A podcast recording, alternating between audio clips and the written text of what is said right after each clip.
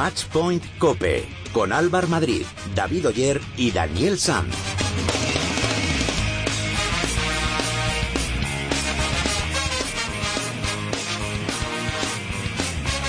Muy buenas, ¿qué tal? ¿Cómo estáis? Bienvenidos al programa especializado en tenis y en padel de cope.es. Bienvenidos al capítulo número 22 de Matchpoint Cope. Ya estamos de vuelta después de las mini vacaciones de Semana Santa para contaros todo lo que han dado de sí estas dos últimas semanas en el mundo de la raqueta. Sin duda, el nombre de la semana ha sido el de Carla Suárez, la canaria llegó a la final del Master 1000 de Miami y se mete en el top 10 del ranking WTA. Carla hace historia y se convierte en la tercera tenista española en la historia en meterse entre las 10 mejores raquetas del mundo, aunque no pudo imponerse a Serena Williams en la final. En el capítulo de hoy hablaremos con su entrenador Xavi Budó y analizaremos a fondo cómo ha sido este torneo en Miami para los españoles. Por cierto, que la victoria fue para Djokovic, que hace historia ganando su quinto título en Miami. Como la semana pasada no hicimos programa, hoy vamos a hablar con el ganador del Máster de Barcelona del World del Tour, Paquito Navarro, y además analizaremos todas las sorpresas que se dieron en el torneo. En badminton, nuestra Carolina Marín se hizo con el abierto de Malasia, otro exitazo de nuestra deportista española. A mi lado tengo a David Oyer y a Daniel Sanz. Muy buenas, compañeros. Hola, Álvaro, ¿qué tal? Muy buenas. ¿Qué tal que os ha dejado este Master 1000 de Miami? Bueno, pues si, si no eres un bicho raro, tienes que decir que Carla Suárez es el apunte positivo para nosotros tener 14 años después una tenista entre las 10 mejores del mundo es todo un exitazo que se consigue con trabajo y esfuerzo. Dani. Carla Suárez y Paula Badosa también nos deja ahí entrever que el futuro del tenis eh, femenino es prometedor, ¿eh? Con 17 añitos y ya se metió en tercera ronda en Miami. Pues sí, sin duda una muy buena noticia. Bueno, recordamos que cada semana ponemos una pregunta en nuestras redes sociales para que vosotros también forméis parte del programa. Estamos en Twitter, en arroba matchpointcope y en Facebook nos podréis encontrar en facebook.com barra matchpointcope. Vamos a ver todo lo que ha pasado esta semana con la ayuda de David Oyer.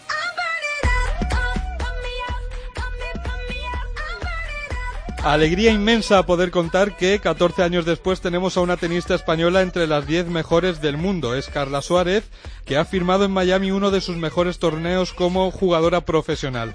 De esta forma, la Canaria se convierte en la tercera tenista española que aparece entre las 10 mejores jugadoras del mundo. Antes ya lo fueron Arancha Sánchez Vicario y Conchita Martínez. Gran torneo de Carla, que solo sucumbió en la final ante la todopoderosa Serena Williams, que ganó con autoridad por 6-2 y 6-0. Estas eran las impresiones de la tenista española en los micrófonos de tiempo de juego. El hecho de jugar una final de como las características de un torneo de Miami eh, hay que darle muchísimo valor porque porque bueno al final son dos semanas que tienes que jugar muy intensa muy concentrada eh, no te puedes dejar ir ningún partido porque la competitividad está muy alta y por otra parte el top ten al final es la regularidad que tú llevas durante todo, hmm. todo un año, ¿no? Entonces eh, creo que, que, las dos cosas pues son, son muy positivas.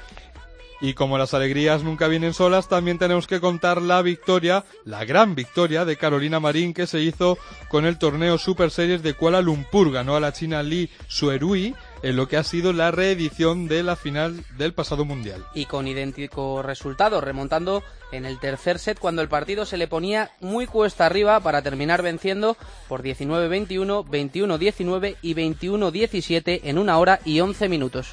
Y ahora vamos con lo menos positivo de esta semana que ha sido el Master 1000 de Miami que ganó anoche Djokovic a Murray por 7-6, 4-6 y 6-0 un torneo en el que Nadal perdió en segunda ronda contra Verdasco y es un resultado que le ha hecho bajar hasta el quinto puesto en el ranking ATP. David Ferrer, que llegó a cuartos de final donde perdió con el campeón Djokovic, se mantiene en la séptima plaza. En pádel se ha jugado el Estrella Dan Barcelona Master, primer torneo del año para calibrar a las nuevas parejas. En el cuadro masculino se hizo con la victoria la pareja formada por Paquito Navarro y Mati Díaz. Y en el cuadro femenino, la victoria fue para las gemelas Sánchez Alayeto. Y por último, tenis de mesa, vigésima jornada sin completar aún de momento liderato para el UCAN Cartagena, compartido con el Caja Sur, ambos con 37 puntos y cierran la tabla el San Sebastián de los Reyes y el Hispalis con 8. Hola, soy Carla Suárez y mando un saludo para todos los oyentes de Matchpoint Cope.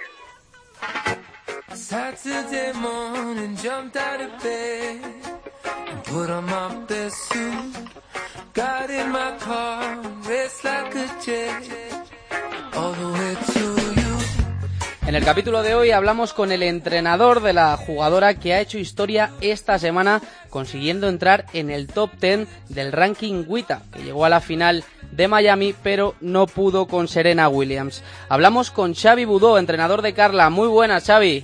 Muy buenas, ¿cómo estamos? Muy bien, oye, lo primero darte la enhorabuena por ese pedazo de torneo que habéis hecho en Miami, ¿eh? Muchas gracias, te lo agradezco de verdad.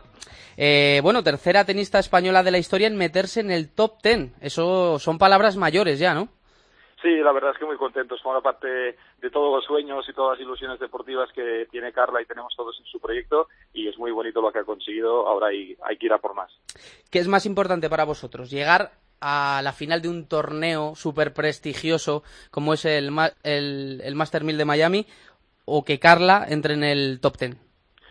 Sinceramente, las dos cosas. Eh, les doy igual de valor. Al final, las dos cosas confirman que Carla, como tenista, a día de hoy está muy consolidada, ha crecido muchísimo y yo que tengo la suerte de trabajar con ella, verla en el día a día, los torneos, en los entrenos con las otras jugadoras, a día de hoy Carla yo creo que está a un nivel muy alto y, que puede ir aspirando poco a poco cosas cada vez más grandes. Y ese nivel tan alto al que te refieres, esa progresión tan buena la que está teniendo eh, Carla, ¿a qué se debe?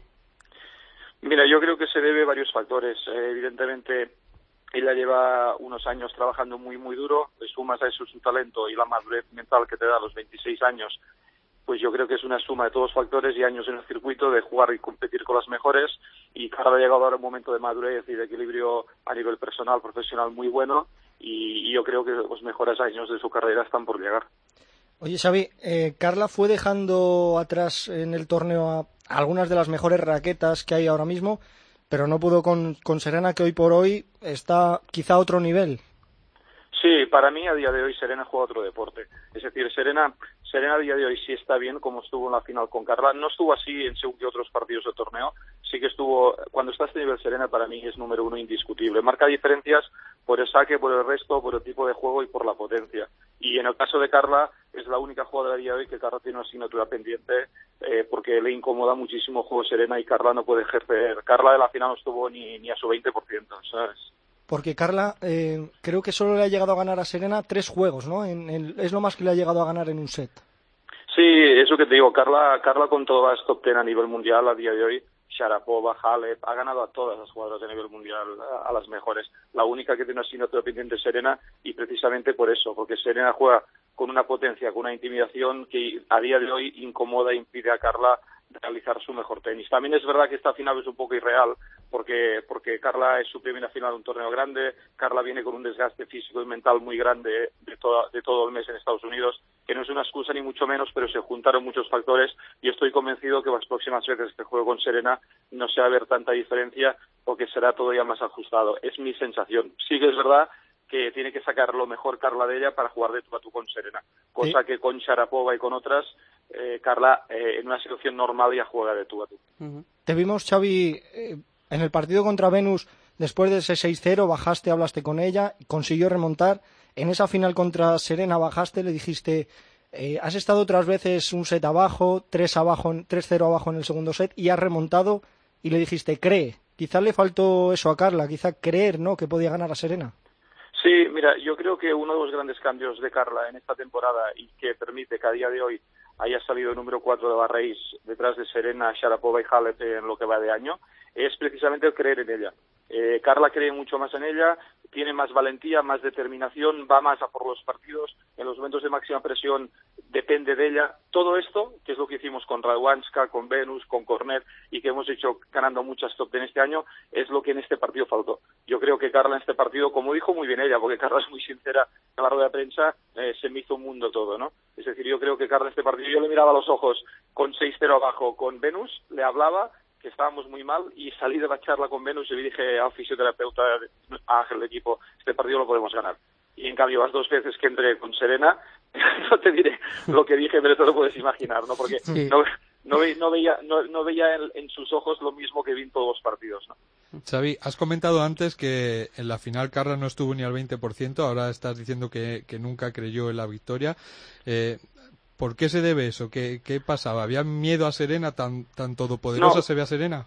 Eh, a ver, nunca creyó a la victoria, no. Yo lo que digo es que una vez se desarrolló el partido y Carla, y Carla vio que Serena jugó a un nivel muy, muy alto, a nivel de un número del mundo, y ella se notó con sensaciones de mucho cansancio mental, ahí dejó de creer en el partido. Yo creo que hay un juego clave, que es el 3 a 2, el primer break que le hace sí. Serena Carla, que son cuatro errores no forzados de Carla de revés. Ahí ya te demuestra que Carla no está con la competitividad de otros días, ¿no? A partir de ahí Serena se va para arriba y yo ahí empiezo a ver en los ojos de Carla, en el lenguaje corporal de Carla, que le falta creer en el partido, que ve de, delante una número uno y que a ella le falta fuerza y convicción. Pero lo encuentro tremendamente lógico y normal, teniendo en cuenta el tute que llevaba Carla en esta gira y que jugar delante de 15.000 americanos apoyando Serena, con el tute que llevaba y su primera final en un torneo tan grande, al final hay que estar ahí para gestionarlo, ¿no? Y no es nada fácil. Xavi, esta mañana estaba echando un vistazo a Twitter y justo has publicado tú un tuit que uh -huh. me ha llamado mucho la atención, que es sobre algo que os ha dicho una niña en el aeropuerto, ¿no? ¿Nos puedes sí. contar un poquito esa anécdota que parece divertida? Sí, fue muy bonito porque al final Carla es una niña, una persona, una mujer muy muy humana y muy cercana, ¿no? Y hoy había una anécdota muy bonita cuando llegamos al aeropuerto de Barcelona, que una niña con los ojos humedecidos y, y fue a, la vio, gritó a su madre, está Carla, está Carla, está Carla. Y fue allí y le dijo, yo quiero ser tenista como tú, pero nerviosa, temblando, y, y Carla hasta se medio emocionó, no sabía dónde mirar Carla, ¿no? Porque Carla, Carla en esto es muy humilde y son, son momentos que al final dices, qué bonito que lo que está haciendo Carla pues genere esta ilusión, porque lo vivimos también mucho ahí en Miami, que hay mucho residente español, la cantidad de niños y niñas que vinieron a ver a Carla, que le pidieron de todo. Bueno, o sea, genera ilusión en los niños, que al final es uno de los motivos más grandes por los cuales eh, es el deporte, ¿no? Sí, y que te da fuerza para, para jugar, decir, joder, soy eh, casi el espejo, ¿no? Donde se mira se miran los jóvenes que les gusta esto de la raqueta y esto del tenis.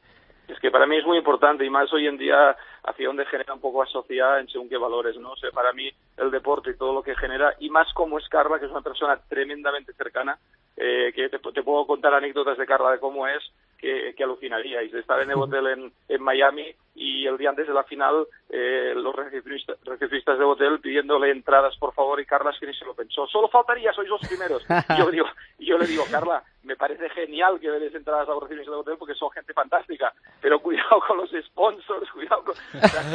claro, claro, claro. ¿Me entiendes? Es decir, es decir eh, y al final tuvieron entradas porque Carla se encargó de ello, yo también, ¿no? Pero me refiero que pero me refiero que eh, es una persona que es una persona de lo más normal del mundo, que es lo que tiene que ser un deportista de élite, es decir, claro. no por pegar bien a una pelota tienes que ser altivo ni, ni, ni porque sales en televisión. Carla es tremendamente una persona normal como cualquier persona, es que no tiene por qué ser de otra manera. Sí, sí. Xavi, por cambiar un poco de, de tercio, eh, también estás con Paula Badosa, que, que, que, consiguió sus dos primeras victorias en el circuito WTA con solo 17 añitos. Parece que apunta maneras, ¿eh?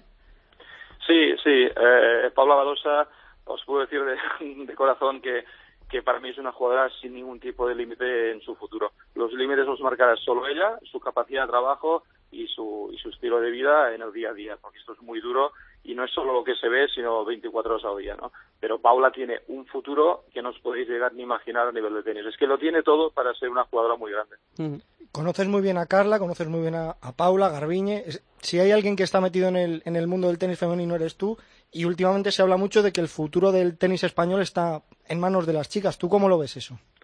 Bueno, yo lo que veo, yo lo que veo es que ha habido tan, ha sido tan extraordinario, tan único lo que han conseguido los chicos durante tantos años, que bueno, que ahora coincide que hay unas jugadoras como son Carla, como es Garbiñe, que Garbiñe ya evidentemente lo está demostrando, pues Garbiñe va a ser otra fuera de serie a nivel mundial, Garbiñe va a, conseguir cosas muy grandes en el mundo del tenis. Y encima tenemos una Paula, una Paula que es una jugadora que a tres, cuatro años vista puede ser una referencia mundial si hace las cosas como tiene que hacerlas, ¿no? Entonces, evidentemente que puede marcar puede marcar una época muy, muy bonita para el tenis español y aparte estoy convencido de -huh. Eh, Xavi, hemos conocido hoy que Carla no va a formar parte del equipo de Copa Federación para la próxima eliminatoria. Eh, dices que, que hoy, o sea, ¿lo sabéis por palabras de Conchita? por que lo digo para, para estar situados. O sea, no, se... lo han publicado los compañeros de Tennis Topic. Ah, vale, vale, es que no, no sabía nada, vale, perfecto. Es que yo no sabía si... A ver, eh, yo, mira, te voy a ser muy sincero. Carla hoy sale top ten, a mí, a mí me hace ilusión que hoy se hable del top ten de Carla y cualquier cosa que sea relacionado con, con la Fed Cup, eh, prefiero en los próximos días, pues si os parece y con todo respeto, eh, comentaros tanto Carla como yo nuestras impresiones de las decisiones que se tomen. Ahora, hoy a día de hoy no hemos dicho todavía nada y cuando este tema pues se comunique también se, se darán pues todos los motivos que muchas veces no, no se ven o no se conocen. Próximo torneo Stuttgart, ¿no? Próximo torneo Stuttgart, sí, sí. Ahora empieza la tierra, que al final es el fuerte de Carla, sí. que es el fuerte de Carla y, que de 25 torneos que juega al año solo tenemos 4 o 5 torneos de tierra. Es que la tierra es, en chicas, es tremendamente reducida. Para mala suerte para nosotros. ¿eh? decía el otro día en tiempo de juego con Corrochano que su sueño, sin duda, sería ganar Roland Garros.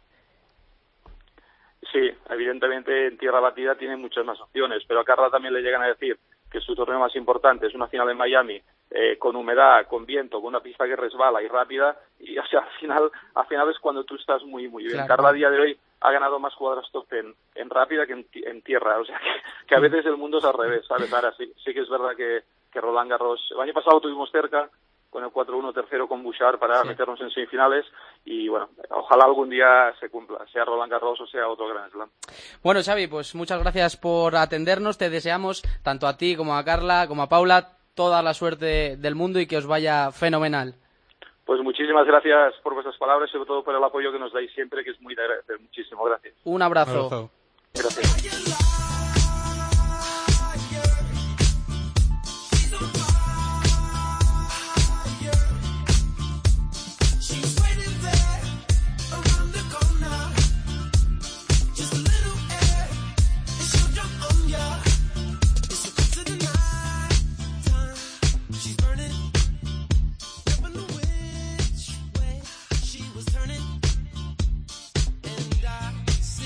Y ahora vamos a analizar a fondo todo lo que ha ocurrido en este Master 1000 de Miami y para ello tenemos con nosotros a Antonio Arena, redactor de Tennis Topic. Muy buenas, Antonio. ¿Qué tal? Muy buenas, ¿cómo estamos? Y Rafa Plaza en un momentín ahora va a estar con nosotros. Empiezo contigo, Antonio.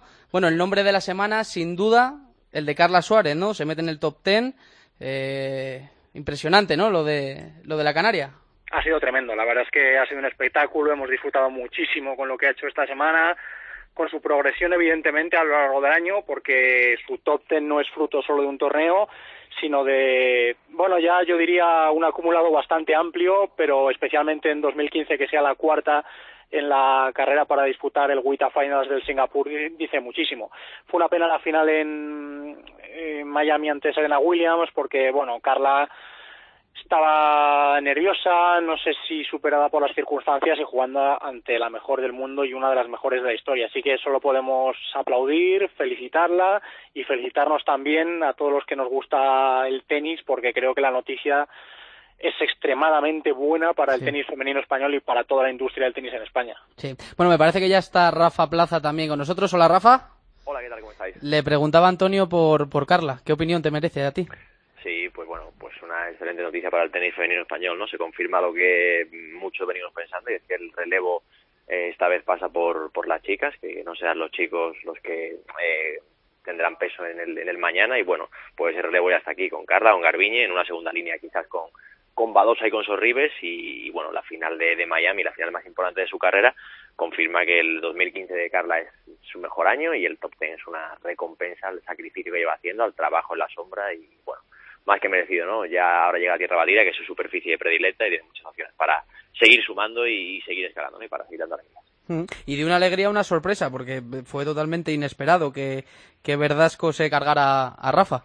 Sí, lo cierto es que sí es una sorpresa por el head to head, por los precedentes, por la dinámica entre los dos, por lo que siempre eh, nos han deparado los Rafa Verdasco y bueno, la verdad es que el recuerdo del Mutuo Madrid Open sobre Tierra Azul era muy, muy, muy, muy, muy lejano, por lo menos en la memoria, aunque la previa todo el mundo lo, recordó evidentemente, pero bueno, tal y como está Rafa ahora mismo, el nivel de juego que, que está exhibiendo y que Verdasco tuvo momentos de muchísima inspiración, pues sí, fue una sorpresa, la verdad, no vamos a negarlo.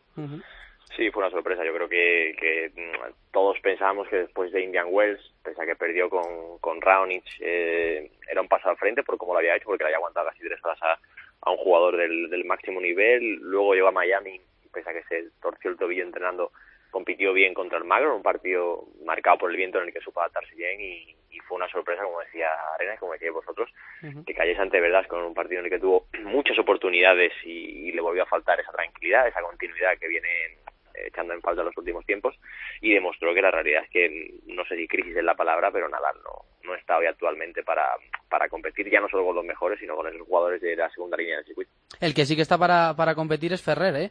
¿Cómo está, cómo está el de Javea, eh?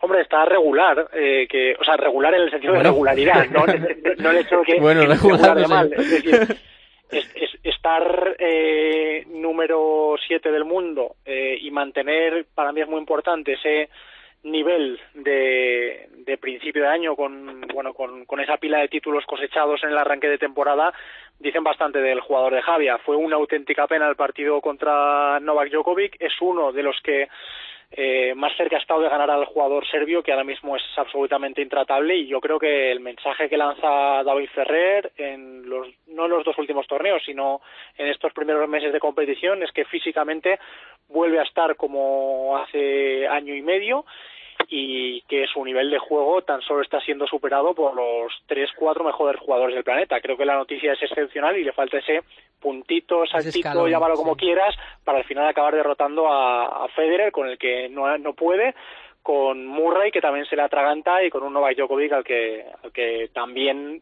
pues no ha conseguido todavía derribar en, las últimas, en los últimos años. al final el salto ya lo ha dado porque el año pasado bueno el año pasado incluso este mismo año no perdió con Nishikori en abierto de Australia eh, está demasiado nervioso.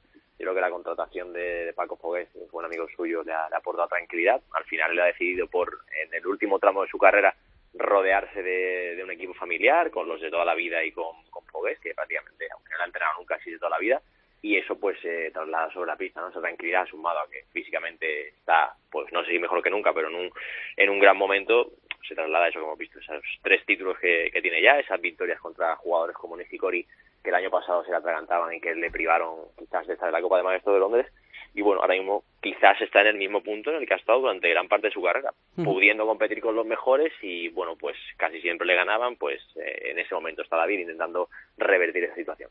Y como decía Antonio, Djokovic sigue confirmando su supremacía, ¿no? Quinto título en Miami y vigésimo segundo Master 1000 de, del serbio. Juega otra liga Novak Djokovic ahora mismo, hay que reconocerlo. Eh, yo tenía algún tipo de expectativa sobre el partido ante Andy Murray, a pesar de que los precedentes no fueran muy halagüeños para el británico, pero bueno, eh, a mí Murray es un jugador que, que no digo que me guste a nivel cualitativo, pero sí creo que siempre compite. Es decir, ayer le faltó físico en el tercer set, pero siempre está en disposición de ganar a cualquiera, salvo a Rafa en tierra o a los mejores en tierra.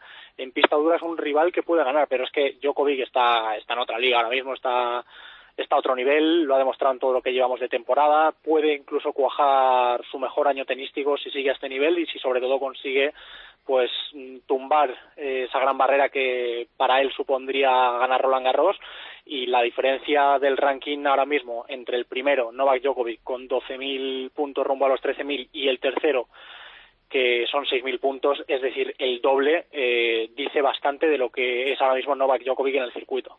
Además, que, a- a- un momento, Rafa, además, eh, esta semana Djokovic ha igualado a, a Nadal en, en semanas como número uno. no es solo que le que le va a superar, ¿no? Sí. Como, como decía Arenas, le, le dobla al tercero en puntos y, bueno, pues le va a superar. Y, y ayer cuando, cuando ganaba el, el título en Miami le preguntaban, bueno, es un año similar a 2011, ese año que, que todos destacan como, como el mejor de su carrera. Eh, ¿Crees que pueda repetirlo? Y dice, ojalá, yo no me voy a dar presión a mí mismo, pero ojalá, ¿no? De momento carga dos pasos, porque ha ganado los tres títulos más importantes de la temporada, que son el Abierto de Australia, Indian Wells y Miami. Eh, quizás estos dos últimos Masters 1000, sobre todo Miami, los ha ganado con, bueno, no con, con problemas, pero sí con mostrándose con momentos de histeria, ¿no? Rompiendo raquetas, eso le pasó a Wells, bueno, también aquí con Dolgopolov, ayer que tuvo, se encaró con el público en un momento dado, pero la realidad es que luego le pasa eso y luego aplasta, luego 6-0, son varios los 6-0 que ha, que ha conseguido conectar en, en Miami y bueno, la realidad es que está a años luz del resto de, de jugadores, yo creo que solo Federer y en un momento muy inspirado puede frenarle y que ahora mismo Djokovic no tiene rival. Veremos qué depara la tierra batida, veremos si los especialistas, entre ellos Rafa Nadal, consiguen para el ahí de su gran objetivo, que es eh, esa Copa en Roland Garros. Muy bien, Ángel. Este, Ángel. Estoy con Ángel porque hoy se, se nos ha hecho la pirolilla, porque está de viaje. Y, Eso es muy de Ángel, ¿eh? Sí, ¿no? ¿Se borra? Sí, sí, ¿Se borra? bueno, bueno. Son, son, años ya, ¿eh? De experiencia. O sea, que cuando, te diga que tiene viajes, que tiene una entrevista o que tiene tal, es que se borra. Ahora, ahora, le pongo el podcast para que reciba vuestro cariño. Rafa, Antonio, muchísimas gracias por atendernos, ¿eh? Un abrazo. Un abrazo muy fuerte. Hasta luego, chao. Hola, soy Miguel Amperti, jugador de World de Tour y le deseo un gran año a Matchpoint Cope, buen año para todos.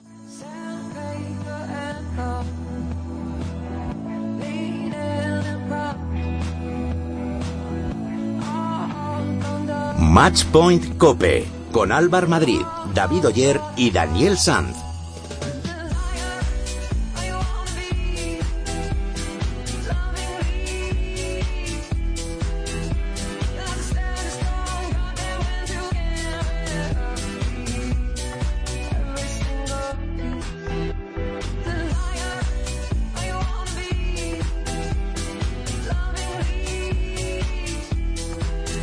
Y ahora cambiamos de raqueta y nos vamos al pádel. Durante la semana pasada se celebró la primera prueba del circuito World Padel Tour de la temporada en Barcelona. Paquito Navarro y Mati Díaz se hicieron con el torneo después de imponerse en dos sets a David Gutiérrez y a Luciano Capra.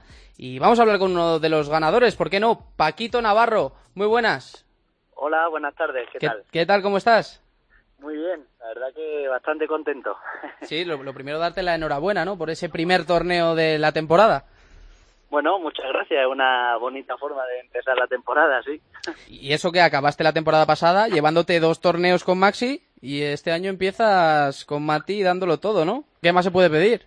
Sí, sí, sí, que sí, la gente preguntaba, bueno, ¿y por qué te separas de Maxi y tal, no sé qué? Y bueno, es que con Mati estoy bastante convencido de que también me va a ir muy bien y, bueno, eh, de hecho, pues la verdad que no, no hemos podido empezar mejor, ¿no? Así que súper feliz. Sí, parece que la adaptación está siendo muy buena, ¿no? Sí, es que Mati es el típico jugador de derecha que hace muy bueno al de revés y bueno, aunque yo soy más agresivo y, finalizo más puntos, la, la realidad es que Mati es el que me hace eh, ganarlos, ¿no? Así que es muy difícil no compenetrarse con él. Oye, una, una duda que tengo yo. ¿Qué victoria te ha hecho más ilusión? ¿La primera de tu carrera el año pasado junto a Maxi o este año ya junto a Mati que, va a ser tu pareja definitiva?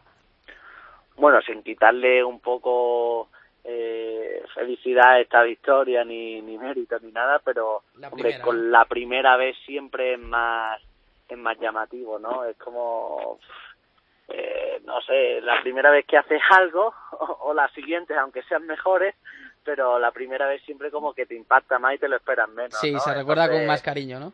Con más cariño, yo me quedo con la primera. ¿Y cuáles son las expectativas de, de Paquito y de Mati a nivel de ranking ¿eh? para esta temporada? Bueno, las expectativas no nos queremos poner techo, ¿no? Si bien es verdad que al principio dijimos eh, mantenernos entre las cuatro primeras parejas estaría bastante bien, eh, tampoco nos queremos poner una meta ni un techo, ¿no? Nosotros vamos a hacer las cosas bien, vamos a trabajar y vamos a ir a por el uno. Luego nos quedaremos donde sea, pero por ambición no va a ser que nos quedemos en el camino. Eso es. Eh, te iba a preguntar también, porque hubo bastantes sorpresas eh, con las nuevas parejas, porque cayeron bastante pronto, y te quería preguntar un poco cuál fue la derrota que te, que te sorprendió más. Eh, hombre, a mí la que más me llamó la atención quizás sea la de en semifinales, la de Lamperti y Alemandi mm. contra Lucho Capra y David Gutiérrez. Sí.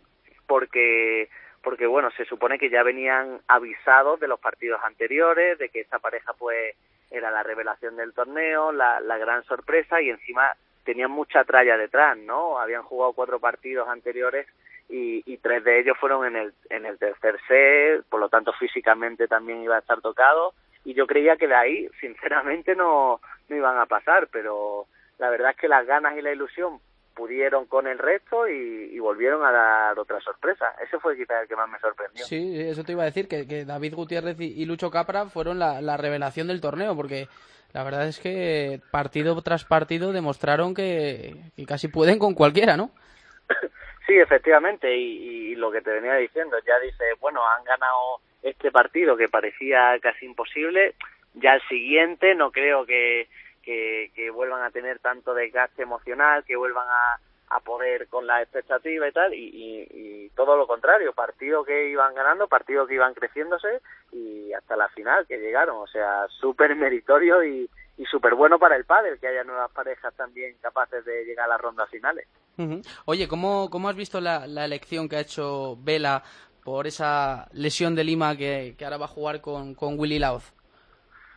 Eh, la verdad que la elección no me puede parecer mejor porque ha elegido a un clásico de este deporte y, yo creo que es un, quizá el último homenaje a, al gran Willy Lao que tiene pues los 40 pasados y, tiene todavía mucho que dar, ¿no? Así que van a ser un auténtico dolor de cabeza.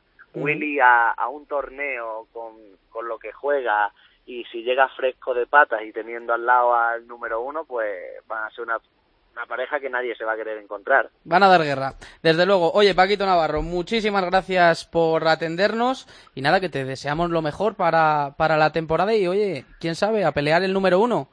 A ver si es verdad, muchísimas gracias. un abrazo fuerte. Un abrazo, un saludo.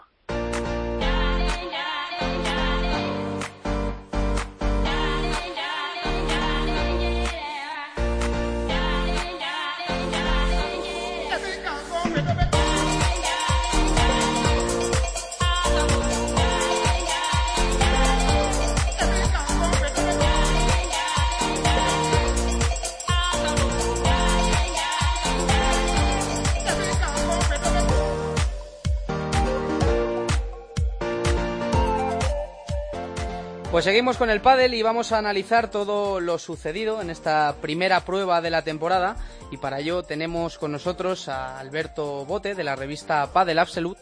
Muy buenas, Alberto. Hola, buenas tardes. Y también está con nosotros Miguel Barbani, director general de Fan Sport. Muy buenas, Miguel. Buenas tardes. Bueno, ¿cómo habéis visto a las nuevas parejas en este primer máster de la, de la temporada? Bueno, pues yo creo que el primer máster ha sido sobre todo de hay que destacar de noticias que es las que hay parejas nuevas que, que vienen pisando fuerte y que nadie se puede olvidar los laureles y, bueno y sobre la confirmación de, de que Paquito Navarro ya es una alternativa más que real a ser el número uno del ranking. Miguel. Bueno, pues eh, básicamente una alegría para todos los que los que nos gusta este deporte. Evidentemente, como espectador, eh, hemos visto emparejamientos que no habíamos eh, disfrutado de ellos nunca, evidentemente por la configuración de las nuevas parejas, pero dado a esta nueva configuración, otras parejas han tenido la oportunidad de asomar la, la cabeza y bueno, en la parte que me toca muy contento por, por Mati y Paquito, por, porque primer torneo, primera victoria, pues y un inicio espectacular. Oye, ¿y qué eliminación os ha sorprendido más de estas nuevas parejas que hemos visto en, esto, en el torneo? Bueno, eh, quizá un poco había expectativas de ver hasta dónde podían llegar Juan y Vela por separado hmm. y quizá la eliminación de Juan y Juan y en cuartos de final ha sido un poco quizá lo más lo más llamativo también Maxi y Sancho que no, no han dado el nivel con el que acabaron en el 2014 quizás eso sería un poco lo más lo más destacado Miguel yo en mi caso eh, sería es bastante complicado. ¿eh? Habría que, contextualizar un poco las condiciones también de la pista. La pista estaba muy complicada, muy lenta. Eh, eh, es verdad que Juan y Juani pues eh, siempre esperarás que estén como mínimo en semifinales o luchando por el título, pero mm, o, y, Maxi también pues encontraron una pista complicada. No creo que, que nos pueda dar un pueda ser un bueno pues un ejemplo que, que, se vaya a continuar en, durante el año porque tuvo muchas peculiaridades no este primer año pero pero bueno Juan y Juan y que no lleguen un poco más adelante y quizás la de Chris y Maxi que perdí en, el primer partido. Mm, os quería preguntar también por la pareja revelación de, esta prueba de Barcelona, que ha sido David Gutiérrez y, Lucho Capra. ¿Cómo les habéis visto? Bueno, pues la verdad es que ha sido una grata sorpresa, como, como decíamos antes. Bueno, hay parejas que por detrás vienen haciendo las cosas bien y que, y que el padre cada día es más competitivo, entonces, bueno, nadie se puede dormir los laureles y, el ejemplo es pues exactamente Gutiérrez y Capra, que han dejado por el camino, bueno, pues a duplas tan importantes como Recanerone o, o incluso Lamperti Alemandi, que estaban haciendo un buen torneo y que acabaron bien 2014 y tiene mucho mérito supongo que el segundo torneo y a partir de ahora jugarán con menos presión y quizás eso también pueda jugar más en su favor que en un torneo en el que empezaban como pareja nueva y que lo han hecho mucho mejor de lo que esperaba, la verdad. Miguel. Pues eh, la verdad es que a mí me dejó sin palabras. Eh, cómo jugaban la madurez de Lucho Capra con la edad que tenía y cómo se enfrentó a, pues eh, en cuartos, semis y en una final y bueno y David Gutiérrez pues que tiene muchísimo el dentro y que pues con, a veces con pinceladas, pero es espectacular verle jugar, ¿no? Sí, una sobre, sobre Paquito. ¿Creéis que es la figura española que le hace falta al pádel para dar el salto a nivel mediático? Alberto. Sí, sí, sí, yo, yo creo que sí, sin duda. Paquito, aparte de ser un jugador espectacular, es, es un personaje mediático, que quizás es lo que más le hacía falta al, al pádel español y bueno, y lo que te decía antes, ha dado un paso adelante serio. Si ya el 2014 fue un año de ensueño para él y para Graviel cuando jugaron juntos, este año de empezar así, eh, pues es su año sin ningún tipo de duda. Miguel. Evidentemente, cualquier deporte, si vemos un poco otros ejemplos en otras disciplinas, eh, necesitamos una, una figura nacional que impulse y que de alguna manera eh, lidere eh, mediáticamente el deporte. Se nos ha pasado con el ciclismo, con, con con, o, en la Fórmula 1 con Alonso, motos, etcétera, etcétera. Entonces, eh, Paco está, está entrenando como una bestia, está jugando a un nivel espectacular y con Mati van a hacer muchos, muchos, muchos, muy buenos resultados este año. Por último, eh, ¿creéis que es una buena elección la que ha hecho Vela al escoger a Willy Laoz en sustitución de, de Pablito Lima? Sí, hombre, este tipo de, decisiones sobre la marcha con un torneo tan cerca que te deja poco tiempo para prepararlo y para entrenar siempre son complicadas y creo que ha ido un jugador con experiencia, un jugador de contrastada valía y que, y que pueden dar mucho que hablar, la verdad, sobre la pista. Miguel. Pues eh, evidentemente esto lo veremos con el primer torneo.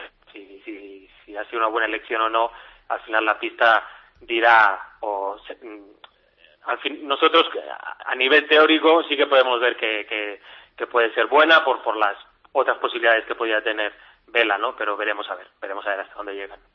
Bueno, pues Alberto, Miguel, muchísimas gracias por atendernos en este capítulo número 22 de Matchpoint Cope, que ha sido un placer charlar de pádel con vosotros.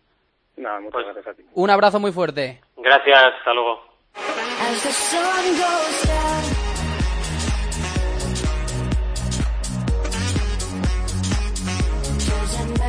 Sintonía de redes sociales y eso significa que llega David con todas las respuestas, todos los tweets, todos los mensajes en Facebook que nos han ido llegando a lo largo de estas dos semanas para ver qué nos contáis. David. Opiniones variadas esta semana, aunque la gran mayoría te puedes imaginar, Álvar, que tienen a la misma tenista como protagonista. El trabajo y el esfuerzo tienen recompensa y Carla Suárez es un gran ejemplo de ello. Poco a poco ha conseguido llegar a su objetivo y parece que no es su techo, dice Teresa. Grande Carla Suárez, solo faltó la guinda del pastel, que hubiera sido ganar el torneo, pero Serena estuvo intratable, dice Juan Pedro. Solo un hecho con esta relevancia permite ver lo que tenemos delante. Desde Arancha y Conchita no teníamos una española entre las mejores, dice Iván. También hay algún palo que otro para Nadal. Por ejemplo, Jesús dice que la única confianza que, tiene en el Manacorí es que recupere eh, su nivel en la temporada de tierra. Mucho me temo que Nadal ya ha tocado techo en el tenis y no va a volver a ser el que era, comenta Pablo. Esperemos que no. Esperemos que no. Y Borja dice que menuda bestia que es Djokovic hoy por hoy no tiene rival en el circuito, que eso me da que sí que es verdad. Es verdad, sí.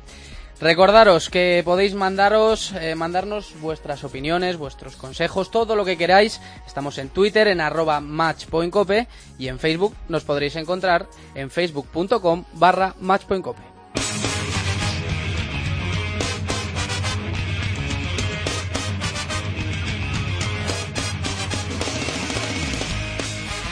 David, antes de irnos, ¿qué tenemos para la próxima semana? Bueno, después del Master 1000 de Miami, tenemos esta semana el torneo 250 de Casablanca en Marruecos y el de Houston también de 250 puntos en pádel.